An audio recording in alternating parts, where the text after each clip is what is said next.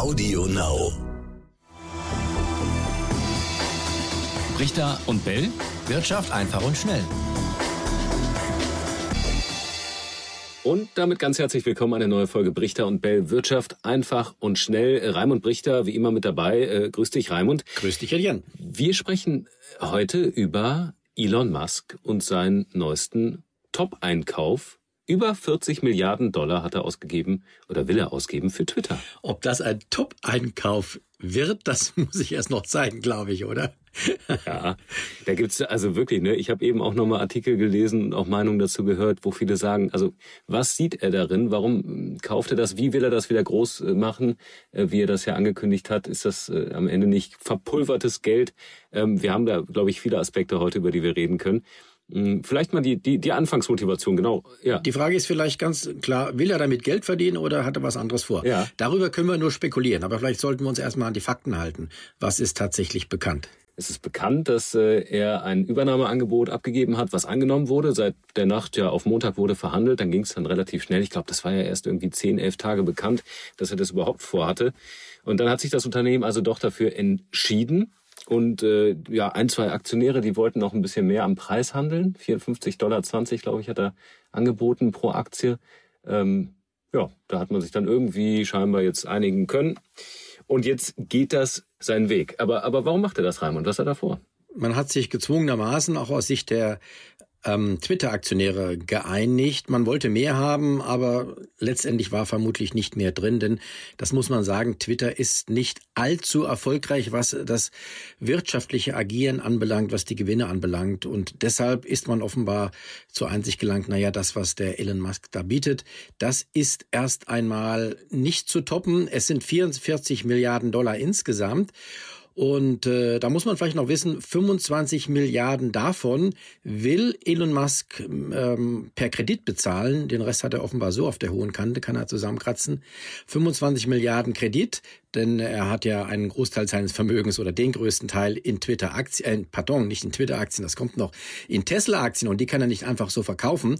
Deshalb muss er also auch Kredit aufnehmen. Er hat Banken dafür engagiert, die ihm auch diese Kredite geben. Allerdings, und jetzt kommt auch der kleine Knackpunkt, vielleicht auch für Tesla-Aktionäre, die Hälfte davon, die Hälfte also von diesen 25 Milliarden, die er als Kredit aufnimmt, diese Hälfte soll mit Tesla-Aktien gesichert sein. Also die Banken verlangen Sicherheit für die Kredite Tesla-Aktien. Was bedeutet das? Das hängt dann auch vom Tesla-Kurs ab. Die Frage ist, zu welchem Kurs diese Banken diese Sicherheiten eben reinnehmen. Mhm. Und wenn dann irgendwann mal die Tesla-Aktie, das wollen wir jetzt nicht voraussehen, aber wenn die Tesla-Aktie mal an Wert verliert, was ja durchaus sein kann, sie notiert schließlich in der Nähe ihrer Höchststände, mhm. dann kann es auch sein, dass die Banken dann Nachschüsse fordern oder Tesla-Aktien verkaufen. Das könnte dann die Aktie zusätzlich unter Druck bringen. Also hier müssen auf jeden Fall Tesla-Aktionäre ein Auge drauf werfen. Ja, was heißt das für die Twitter-Aktie? Also vor diesem Übernahmeangebot äh, lag sie bei ja, ungefähr knapp Ende 40 äh, Dollar, also gar nicht äh, da, wo Musk sein Übernahmeangebot gesetzt hat. Ist das jetzt so ein, so ein, so ein kleiner Rohdiamant, wo sich viele darauf stürzen und hoffen, dass das ähnlich wie Twitter so eine Entwicklung nimmt, dass es dann durch die Decke geht mit der Aktie oder ist das total unrealistisch? Ähm, wen meinst du jetzt, Twitter oder Tesla? Genau, die, die Twitter-Aktie. Twitter. Ja, die Tesla-Aktie ist ja ohnehin schon. Ja gut, aber Tesla ist jetzt, äh, Twitter, da ist jetzt nichts mehr zu holen, wenn, wenn äh, Musk die Übernahme gelingt. Gehen wir mal davon aus, er bietet ja ähm, einen äh, gewissen Aufschlag.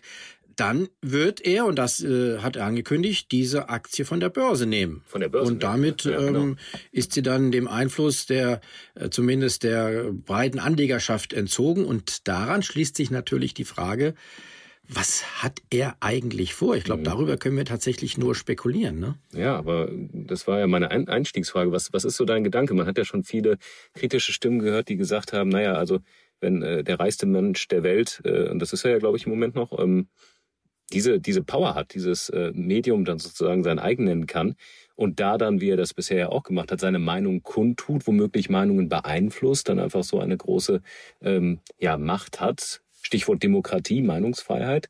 Musk galt ja jetzt auch bisher nicht als äh, derjenige, der immer und überall so happy war über Medienberichterstattung, die vielleicht ein bisschen kritisch war. Also wie, wie gefährlich ist das, was da jetzt gerade passiert? Womöglich auch mit Blick auf die nächsten Jahre.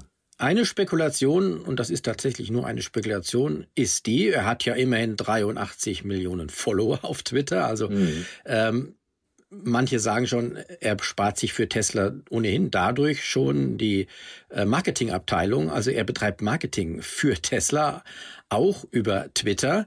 Und äh, möglicherweise wird er dieses Instrument weiter nutzen, Twitter vielleicht noch mehr instrumentalisieren als, ich will mal sagen, Verkaufsmaschine auch für Tesla? Fragezeichen, zumindest ist das nicht auszuschließen.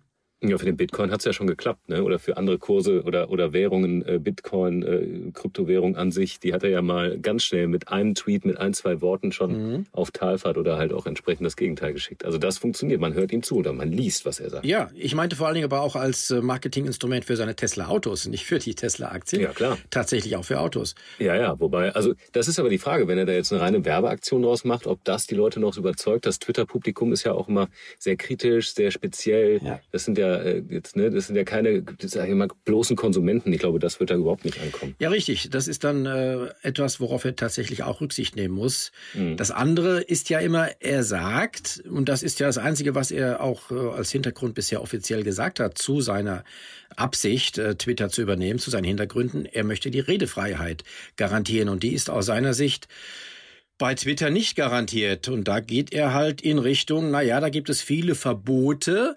Ähm, da wurden Konten gesperrt. Der berühmteste ist ja äh, Donald Trump, der gesperrt worden ist. Ähm, der sein eigenes Netzwerk quasi dann aufbaut, ne, im Gegenzug. Da fragt man sich, jetzt als Konkurrenz. Da fragt man sich aber vielleicht holt ja der Elon Musk der auch den Donald Trump wieder auf Twitter zurück? Mhm. Fragezeichen. Mhm. Möglich auszuschließen ist das nicht. Ich weiß gar nicht, wie ist die Beziehung zwischen den beiden? Sind die sich, äh, sind die sich grün? Ich habe das ehrlich gesagt gar nicht auf dem Zettel. Nein, so richtig weiß ich das auch nicht. So ja. offiziell ist das nicht. Aber ähm, tatsächlich ähm, kann man aus einigen der Tweets zumindest von Elon Musk herauslesen, dass er auch eher in Richtung ähm, konservativer, rechter Ansichten tendiert. Mhm. Aber du hast zu, zum Ursprung oder zu Beginn der, der Folge gesagt, Twitter, Wirtschaft, ähm, Performance, also ja, was, was kann er äh, wirtschaftlich aus dem Unternehmen noch rausholen, wenn er jetzt sagt, er will es wieder groß machen, er will es aufbauen? Ist das tatsächlich noch ähm, womöglich eine Cash-Cow, also irgendwie ein, Ding, wo er jetzt noch mal Knete rausdrücken kann? Also das ist wirklich die große Frage, weil ja äh, Twitter nie so erfolgreich war wie etwa ähm, äh, Facebook, Facebook, Instagram und ne? ja. Instagram und Co. Ne? Und von daher äh, ist es wirklich die Frage, ob er da mit Werbung Fragezeichen äh, tatsächlich auch dieses als als Ziel überhaupt hat. Das ist tatsächlich, und das ist ja die Frage, hat er hier tatsächlich wirtschaftliche Ziele, rein wirtschaftliche, oder vermengt er das eben mit der Frage Marketing für Tesla oder auch seinen grundsätzlichen Ansichten, Redefreiheit äh, generell? Und da muss man auf jeden Fall skeptisch sein und die Sache weiter beobachten. Aber in Zeiten der Geldentwertung und hohen Inflation äh, vielleicht gar nicht so ein schlechtes Investment, äh, sein Geld da jetzt erstmal, das er ja hat, ne, als, als reichster Mensch der Welt, sein Geld jetzt erstmal loszuwerden und wo zu investieren? Ja, aber warum ausgerechnet in Twitter? Das ist wirklich die Frage. Mhm. Ein Unternehmen, das eben von sich aus noch nicht so erfolgreich ist. Aber vielleicht hat er ja den Geheimplan und wie gesagt, das können wir jetzt noch nicht beurteilen, den Geheimplan in der Schublade, um Twitter tatsächlich auch wirtschaftlich ganz weit nach vorne zu bringen. Hat die Tesla-Aktie eigentlich reagiert? Nicht, dass ich wüsste. Ja auch nicht wirklich groß. Ne? Aber es ja. ist schon spannend, wenn das alles zusammenhängt. Also ja. gut, da haben wir noch ein bisschen was äh, vor uns, was Elon Musk dann äh, umsetzen will. Der hatte doch auch mal ein Twitter-Verbot, glaube ich, ne? wegen dieser äh, dubiosen Aussagen, die er dann in Richtung Kursmanipulation bei Tesla betrieben hatte. Ich meine, da war auch mal irgendwann was. Also war ja, das war wenn ein kurzer kurzer Maulkorb, den er ihnen mhm. verpasst hatte. Das will er ja künftig künftig generell ausschließen.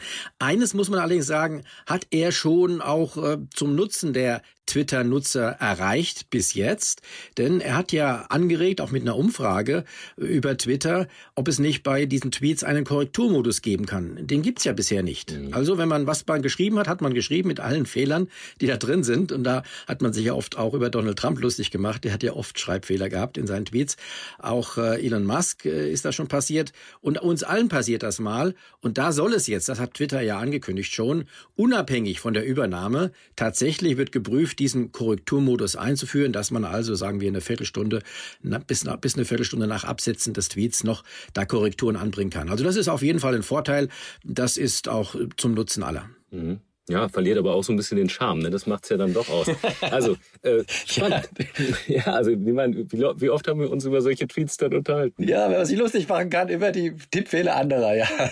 ja, also auch Alles nicht nur lustig machen, ne? Aber schon, ich meine, das gibt ja dann, also auch Elon Musk, der hat ja seinen Tweets zwar jetzt auch nicht immer äh, irgendwie so geradeaus und, und äh, klar formuliert und verständlich. Also, naja, vielleicht ist das der erste Schritt schon in Richtung Richtung Korrektur. Ich glaube, ja, bin mal gespannt, ob das so viele Twitter-Nutzer gut finden. Wie findet ihr das eigentlich da draußen? Ähm, interessiert uns natürlich. Schreibt uns gerne immer an unsere E-Mail-Adresse brichter und bellet.ntv.de. Und Raimund, ich sagte, das Thema, das haben wir noch die nächsten Monate immer mal wieder auf dem Zettel. Gucken wir mal, wie das sich weiterentwickelt. Davon gehe ich aus. Und äh, ja, es ist ja so, wir können ja unseren Podcast auch nicht mehr nachträglich korrigieren, 15 Minuten später. Also äh, vielleicht äh, ist das dann nur ähm, mehr als gerecht, was im Moment bei Twitter los ist. Aber genau. ich persönlich, ich bin schon der Meinung, dass man da noch ein paar Korrekturen anbringen kann. Ich habe auch schon das eine oder andere Mal gemerkt, da hätte ich was anders formuliert. Also ich persönlich wäre froh darum, wenn es diese Korrekturmöglichkeit gibt. Aber sagt uns mal eure Meinung, was ihr denkt. Wie gesagt, die E-Mail-Adresse habt ihr. Ja. Ciao, ciao. Bis nächste Woche. Richter und Bell. Wirtschaft einfach und schnell.